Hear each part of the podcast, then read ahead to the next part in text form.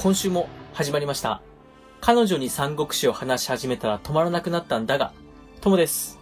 まやです。今週もよろしくお願いします。はい。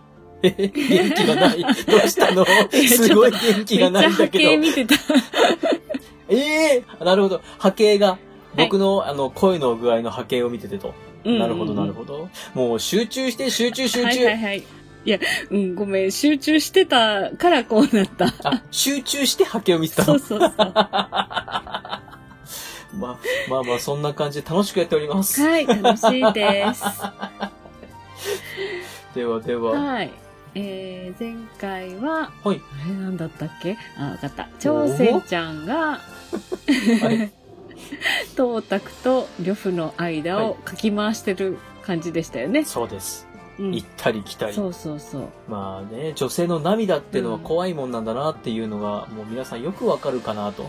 私でもね、今年泣いてないんですよ。どうしました？何か感情を失いました？なんかね、うん、今年一回も涙が出てないんですけど、なんかありますかね年末までに。それはどの涙に、喜びの涙、あの、悲しみの涙、うん。いや、何一つ涙が流れてないんですけど。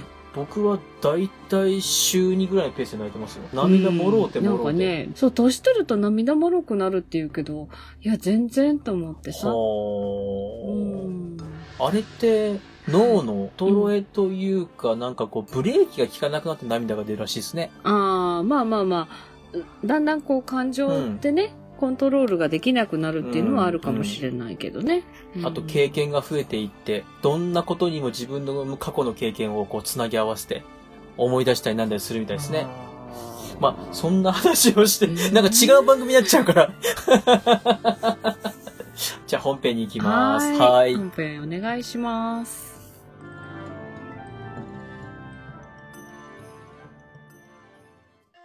彼女に三国志を話し始めたら止まらなくなったんだが。では、早速、あらすじに入っていきます。はい。今回は、天平と人間島です。はい。さあ、前回朝鮮が書き回した東卓呂布、その間はどうなったのか。うんうんうん。気になる。東卓が怒って、うん。朝鮮を連れて美羽に帰ると。はい。呂布はずっと、今日朝鮮がうちに来るはずだなぁと待っていたんですけども、うん。急に、うん。あれ？美羽に帰っちゃうの？ってことで、東卓の行列を見に行くと、朝鮮をうん。そこで見つけます。うんうんあ、そっかと。今日、我が家には来ないんだなと。うん。その列を見てがっかりしている呂布のところに、うん。王院が現れます。うん。そこで王院はですね、呂布にこう言うんですね。はい。私も東卓を恨んでいますと。うん。娘を汚され、そして約束した呂布将軍への義を書き、うん。また、呂布が女房を奪われたと世間に言われていると。うん。うん。そんな辛いことはありません。そして、私は老人だからもう仕方がないけど、うん。呂布将軍は若くて力もあるのに、なんと育児のない武人だと言われるに決まっていますと。うん。まあ、王院もあれですよね。親切な顔して、あなたのためを思ってるんですよってことを言いながら、うん呂布を焚きつけますね焚きつ。けてるね。うん。そんな私を許してほしいと王院が言うんですけども、うん。呂布はそこで、いやいや、王院さんは悪くないですよと。うん。もうこうなったら東卓ぶっ殺しちゃうぜと。うん。王院はここで、わざと驚いてみせるんですよね。うん。ええそんなことバレたら大変です。そんなこと言っちゃいけませんって言うんですけども、うん。もう呂布は限界だと。弾取ったらと。もうやったるわいと。もうそもそも一回、自分の大将を裏切って殺して東卓のところに来てますので、裏切るのはお手の物です。。ねえ。そこで呂布が盛り上がってるのを見て、王院が、さすが呂布将軍と。でもですね、まだ呂布には迷いもあります。一応、義理の父ちゃんっていうことになってるしなーうん。うん。そっか。東卓さんがね。はい、そうです、そうです。東卓が義理のお父さんなんですよね。うん。王院はそこですかさず、いやいや、世間はわかりませんよ。そもそも、東卓の義理の息子になってるのに、東っていう名字くれてないじゃないですか。可愛がってもらってないんですよ、とう。ん。ああ、そうか。よっしゃ、もうやったるわい、と、呂布、乗り気になります。で、王院は、まさにその時うまくいったと思ったんでしょうね。うんすぐに、同志に打ち明けまして、同志が天使様、つまり皇帝陛下の偽の命令を出して、董卓を呼び出しましょうと。はい。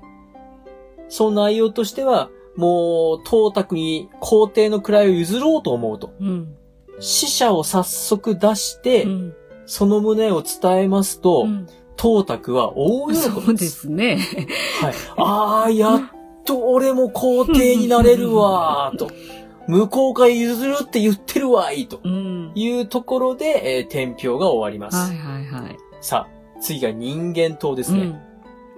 えー、董卓、早速、じゃあその命令、聞きに行こうかなっていうことでう、ん。ビューから出てきて向かってくるんですけども、うん、で、その道すがら、いろいろと変わったことが起きまして、うんあれこれ不吉な予兆じゃないみたいなこと言うんですけども、うん董卓を殺そうとしている王院の仲間が、いやいや、吉兆ですよ。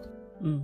いい知らせですよ、なんてごまかしながら、長安まで連れてきます。はい。長安に来ますと、うん王院と呂布が挨拶に来まして、うん。呂布は、いや、ちゃんと私が警護しますんでと。うん。ちゃんと警護します。うん。次の日の朝、うん。皇帝陛下が宮殿に行こうとするんですけども、うん。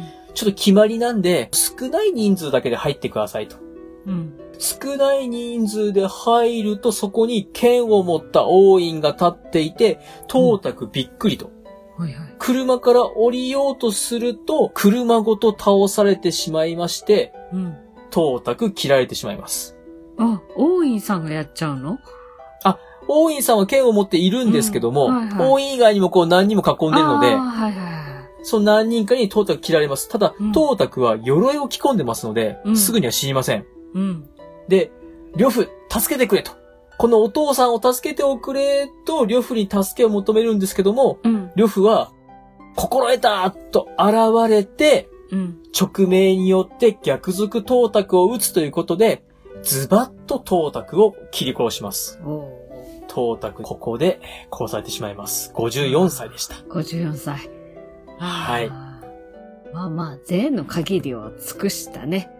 ねそうですね。うんんううん確かに確かに。で、董卓はちょっといろいろとこう悪いこともしてましたので、街中が万歳で溢れると。うんうんうん。ええね。で、呂布は早速、いや、董卓だけじゃなくて、董卓の腹心も殺せということで捕まえに行くと。うん。でもこの腹心はですね、部下にも嫌われてまして、捕まえに行く手間がかかる前に、部下の裏切りに遭い、引きずり出されてきます。うんうん即刻そこで処刑されます。で、呂布、仕事が早い。よっしゃ、董卓やっつけたし、腹心もやっつけたから、じゃあ、ビウの城に攻め込もうということで、早速ビウに攻め込みますと、い。ビウの兵は皆バラバラに逃げていくと。うん。そして、ついに呂布は朝鮮の元へ行きまして、はい。朝鮮を助け出すことができました。うん。めでたしめでたし。めたしめたしです。で、董卓の一族ははい。ビウの城の中にいましたので、えー皆殺しされます。うん、まあ、うん、しょうがないね。この時高齢のお母さんも殺されました。あらららら。ビウの城にあった宝奪い取ったものは、半分は民衆へと。うん。で、半分は金庫にしまいましょうということです。うん。なので、もう街は完全に解放ムードなんですよね。うん。そんな中、董卓の死体は街角にさらされまして、首は蹴られるわと。うん。で、へそにはろうそくが立てられて火をつけられるんですけれども、董卓は肥満体でしたので、うん。何日間も燃え続けたと。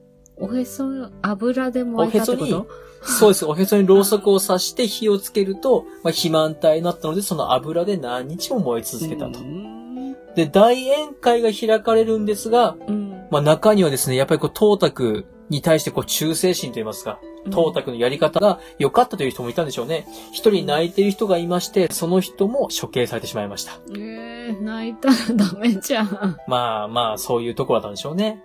ただこの大宴会が開かれたりなんだりしてる中、呂布がいないんですよね。うん。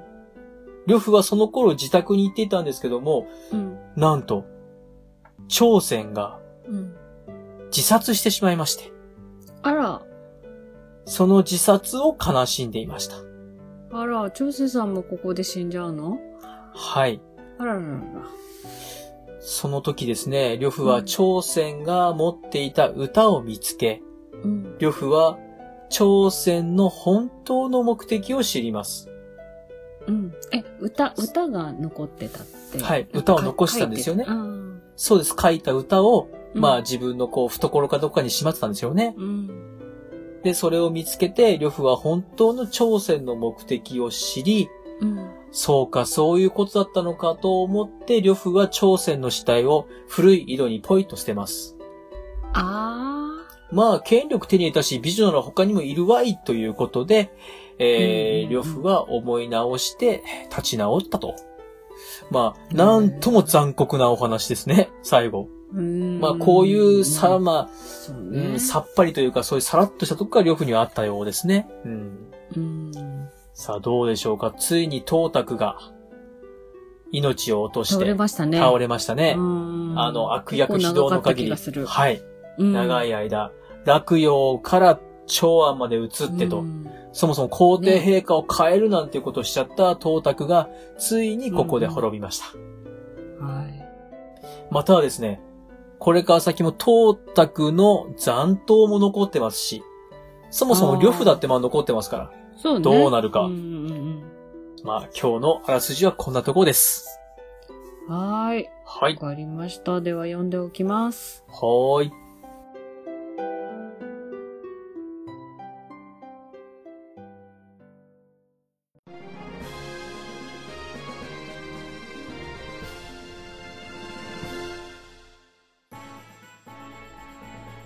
エンディングです。今回、うんついに東卓が倒れ、はい。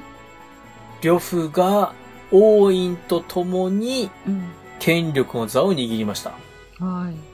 さあ、これから先どうなるのか。うんうん東卓の残党たちは、また各地に散った曹操や炎章はどうなるのかを楽しみにしていただいて、うん。はい。また今後もお付き合いください。はい。また主役が不在ね。主役って、主役、あれ主役？主役ってだ、ん？主役って曹操あれ？し主役はですね、今、あの、こう、でっかくうん。ジャンプする前には、でっかくかがむんです。そうですね。ちょっとはいしゃがんでるんでしょうね。そうです。しゃがんでます、はい今。はい。はい。ということで、メールアドレスお願いします。はい。では、皆さん誰が主役だと思いますか？ということで、ご意見ご感想お待ちしております。まずは E メールです。数字で359、アルファベットで DAGA、三国だが、アットマーク Gmail.com。エピソードの概要欄にお名前だけで送れるメールフォームをご用意しております。Twitter の DM でもお待ちしております。感想は、ハッシュタグ、三国だが、三国を漢字、だがをひらがなでつけてつぶやいてください。お待ちしております。はい。そうですね。今のところ僕の中の主役は呂布ですね。うーん、そうね。呂布さんは結構、長いこと出てきてるしね。長いこと出てるし、うん一番こうインパクト強いし、活躍もしてるなーってとこですね。そうですね。はい。はい。まあまあまあまあ、これから先いろいろありますので。はい。ではまた次回。